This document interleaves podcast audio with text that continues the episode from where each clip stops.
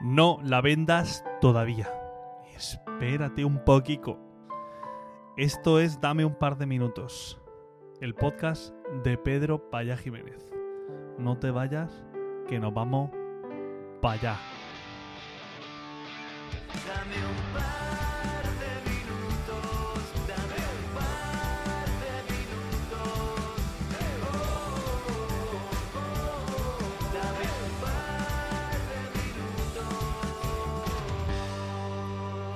Voy a poneros en situación. Había un hombre que quería vender su casa y comprarse una más grande.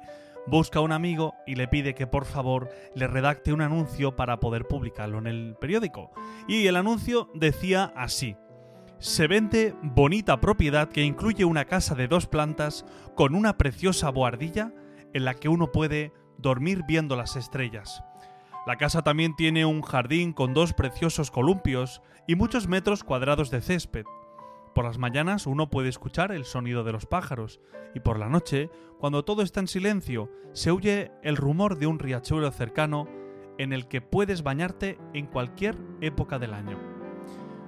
Pasaron los meses y se encontraron otra vez los amigos y le preguntó uno al otro, ¿y eh Paco, al final vendiste la casa?